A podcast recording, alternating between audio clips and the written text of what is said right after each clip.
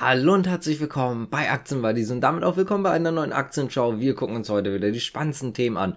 Zum Beispiel Biontech, aber auch mal wieder Northern Data, die Deutsche Bank.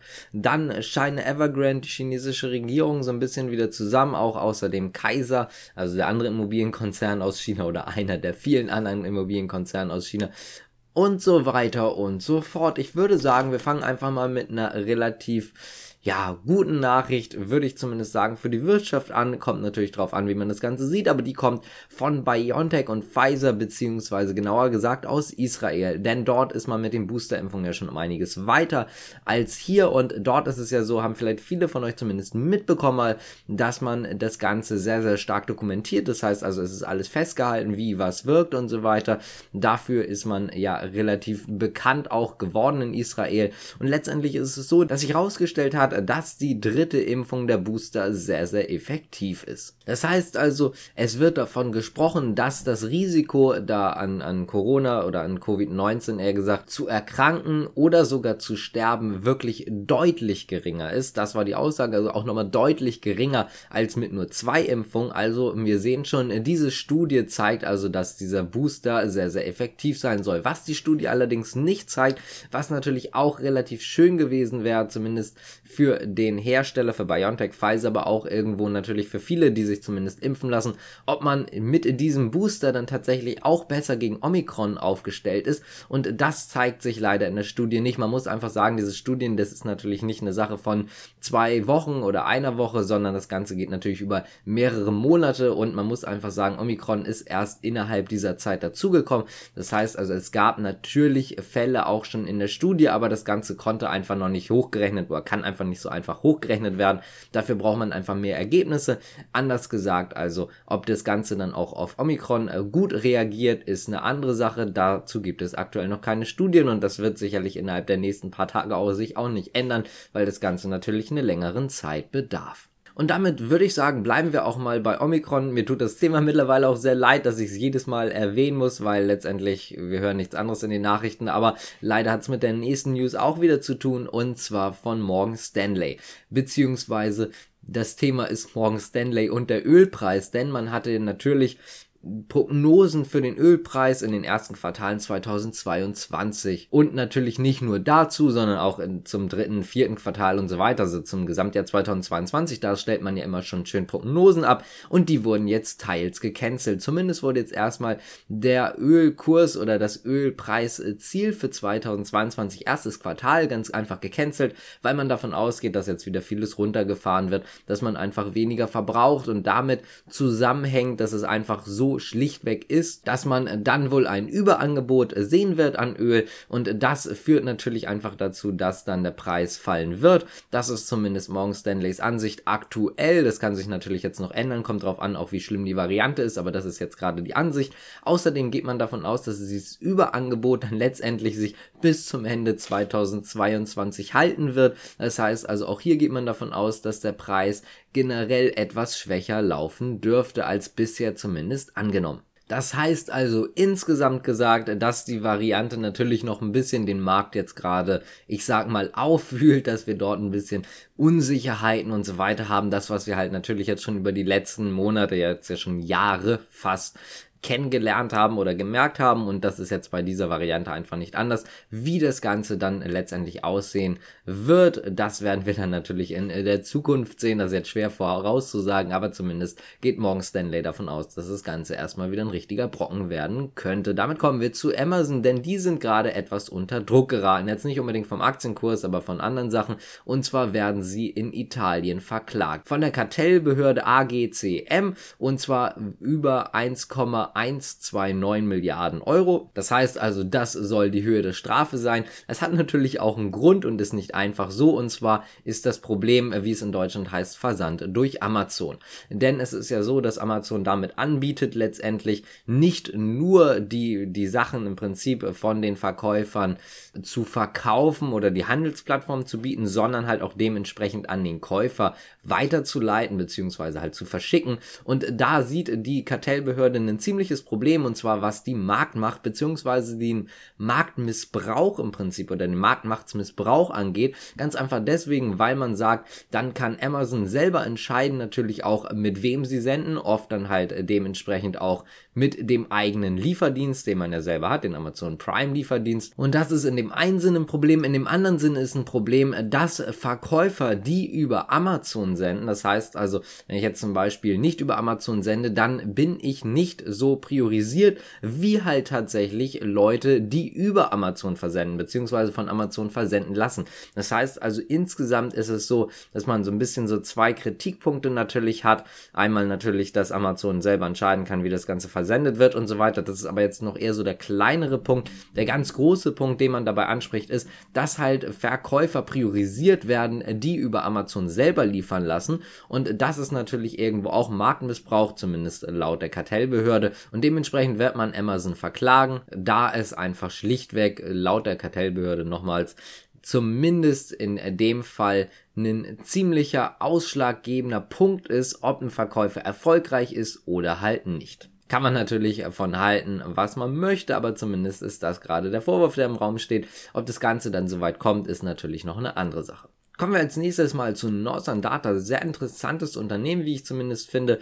KPMG hat ja die Bilanz im Jahr 2000 oder fürs Jahr 2020 eher gesagt tatsächlich testiert und das nach ewig langer Zeit, immer wieder Verschiebungen und so weiter und so fort. Haben wir ganz oft drüber gesprochen, aber es gibt tatsächlich auch mal wieder gute Nachrichten zu Northern Data. Sie sind natürlich nach diese, nach diesem Bilanz Bericht im Prinzip relativ äh, gut wieder aus dem, aus dem Boden rausgekommen, haben wieder einen richtigen Schwung nach oben gehabt und jetzt gibt es tatsächlich auch wieder neue Kursziele von der einen oder anderen Bank. Heute geht es tatsächlich um das Kursziel von Haug und Aufhäuser, denn die haben jetzt ein neues Kursziel rausgehauen, weiterhin eine Kaufempfehlung. Vorher lag das Kursziel bei etwas über 100 Euro, jetzt ist es tatsächlich auf 208 Euro erhöht worden. Da muss man sagen, hinter Northern Data hängt auch so eine Rallye, die waren bei 100 über oder sogar un, über 140 Euro. Dann sind sie ziemlich stark unter Druck gekommen, weil dieses Testat halt gefehlt hat. Immer wieder gesagt wurde, ja, komm, kommt noch, kommt noch, kommt noch. Dann gab es natürlich schon Vergleiche mit Wirecard und so weiter und so fort. Sind sie zwischenzeitlich mal auf 40 Euro abgerutscht. Mittlerweile liegen sie knapp unter der 100 Euro. Kommt so ein bisschen natürlich auf den Markt immer drauf an, aber sie sind aktuell zumindest immer so in diesem Bereich so zwischen 90 und 100 Euro. Und da scheint das Kursziel von 208 8 Euro ja schon ziemlich verlockend zu sein, um zu investieren.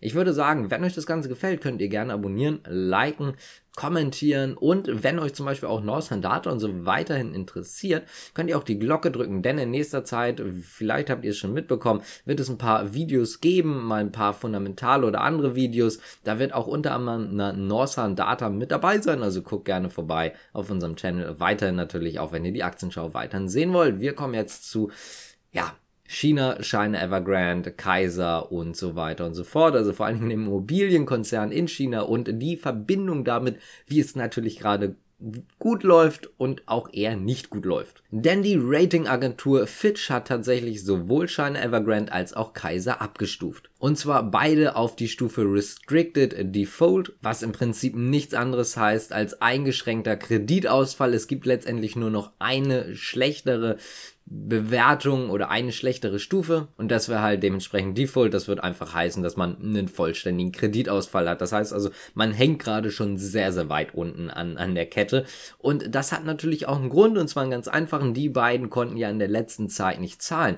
Und was jetzt eigentlich so interessant daran ist, ist, was nicht nur die, die Bewertung, sondern auch noch was ganz anderes, denn mal wieder kam ein Signal aus China. Lange Zeit hieß es ja oder hat man sich ja sehr, sehr stark zurückgehalten. Dann gab es mal so ganz, ganz kleine Aussagen, immer mal so nebenbei und jetzt hat man sich tatsächlich wieder ein bisschen offener geäußert und zwar halt von chinesischer Seite aus, von Regierungsseite aus von der Zentralbank aus so, also im Prinzip ja voll, volle Regierungskontrolle so. Und letztendlich ist es so, dass man sich davon geäußert oder dazu geäußert hat. Und zwar hat man gesagt, man möchte gerne einen gerechten Markt haben. Was das Ganze bedeuten soll, ist relativ einfach. Man möchte diesen Unternehmen nicht helfen und im Sinne von einer Finanzspritze oder sonst was, weil das einfach unfair anderen Unternehmen gegenüber wäre. Das heißt also, wenn ich jetzt zum Beispiel im einen Unternehmen natürlich Geld gebe, dem anderen nicht, wäre das einfach schlichtweg unfair, nur weil die sich verspekuliert haben, was halt deren Problem ist, nicht das Problem des Staates oder der anderen Firmen. Und genau deswegen sagt man, das wäre ein unfairer Marktvorteil letztendlich und das möchte man nicht machen. Außerdem hat man gesagt, dass man mittelfristig und auch langfristig ganz sicher ist, dass tatsächlich auch diese Zahlungsausfälle und auch das weitere, was da noch mit hinten dran kommt, zwar natürlich leichten Schaden anfügen wird, aber mittel- und langfristig keinen großen Schaden halt dementsprechend mitnehmen wird. Man ist sich dort relativ sicher. Man hat auch gesagt, Shine Evergrande zum Beispiel gelistet in Hongkong. Dort hat man sehr, sehr strikte Kriterien und da wird das Ganze dann auch alles geregelt, wie es dann weitergeht. Da vertraut man auch drauf. Dementsprechend ist es schlichtweg so, dass man dort einfach gar nicht eingreifen will und die beiden Konzerne ja, man muss es einfach so sagen, so ein bisschen gegen die Wand fahren lässt. Wir hatten ja schon ein Video vor, ich weiß nicht wie viele Monaten rausgebracht, da hatten wir schon mal drüber gesprochen und da hatten wir oder hatte ich ja schon vorgewarnt letztendlich, weil einige noch gedacht haben, okay, die werden auf jeden Fall gerettet, die werden wieder steigen, haben wir oder ich dann in dem Fall schon vorgewarnt. Das wird wahrscheinlich nicht so sein. Das deutet sich jetzt immer weiter so an, dass der Staat gar nicht eingreifen wird, nur das Wichtigste macht, also nur das Wichtigste vor allen Dingen natürlich äh, für die, ich sag mal, Leute in dem Land macht, aber für den Konzern Konzern nicht mehr großartig die Taschen öffnen wird. Außerdem noch ganz kurze Nachricht für die, die es nicht mitbekommen haben, die war glaube ich gestern oder vorgestern in den News. Man hat jetzt oder ist jetzt mittlerweile auch so weit, dass man bei China Evergrande zum Beispiel auch Regierungsvertreter oder eine Sonderarbeitsgruppe, wie man es dann auch gerne nennen möchte, in den Konzern geschickt hat, um zu gucken, wie es dort jetzt überhaupt weitergehen kann, ob das Ganze überhaupt noch so weiter funktioniert oder wie man dort jetzt halt weiter vorgehen wird. Und damit würde ich sagen, kommen wir auch direkt mal zur letzten Nachricht und zwar von der Deutschen Bank es sieht gerade schon wieder irgendwo ein bisschen negativ aus. Wir hatten schon öfters jetzt das Thema DWS, das ist ja im Prinzip der Fondsmanager oder die Fondsverwaltung der Deutschen Bank und da hatten wir schon öfters mal Probleme. Haben wir auch darüber berichtet, zum Beispiel, dass wir diese Nachhaltigkeitskriterien haben, die überhaupt nicht beachtet wurden. Da war eigentlich relativ wurscht. Da wurde einfach das reingenommen, was vielleicht gut läuft oder wie auch immer. Auf jeden Fall hat man da schon öfters wohl gegen verstoßen. Dann gab es ja von der Staatsanwaltschaft mehrere Dinge, also mehrere mehrere, ja, ich sag mal, Klagen oder Klagen vorbereitet oder es wurden Klagen vorbereitet gegen DWS und es gibt auch weiterhin noch Vergleiche und so weiter, die also gezahlt werden müssen. Und es ist noch eine andere Sache passiert. Und zwar ist es wohl so, dass man in der Deutschen Bank teils wusste, was dort vor sich geht denn es gab auch interne Beschwerden über die Fondsverwaltung, aber die hat man tatsächlich nicht an die Strafverwaltung weitergegeben. Das heißt also, man wusste zwar, es läuft was falsch, hat auch intern dementsprechend Beschwerden gehabt, aber man hat das Ganze nicht weitergegeben an die zuständigen Behörden und da knallt es jetzt eventuell nochmal wieder. Also wieder ein sehr, sehr negativer Punkt, muss man einfach sagen, wieder nicht gerade gut gelöst, nicht gut gelaufen. Wie es dort weitergeht, wird man dann sehen. Das ist gerade jetzt noch in einem sehr, sehr frühen Stadium Stadien. Das heißt also, man weiß jetzt noch nicht ganz genau, ob dort weitere Strafzahlungen kommen werden. Weder die US-Justiz wollte sich bisher zumindest dazu äußern, noch hatte man heute Morgen, obwohl die Deutsche Bank dazu erreicht, beziehungsweise sie wollten sich dementsprechend, die, die die Deutsche Bank erreicht haben, haben alle wohl nichts rausbekommen. Das heißt also, auch hier wollte man sich nicht dazu äußern. Wenn euch das Ganze gefallen hat, könnt ihr gerne abonnieren und auch liken, kommentieren, was auch immer, Glocke drücken und so weiter und so fort. Ich bedanke mich bei euch fürs Zuschauen. Bis zum nächsten Mal. Ciao.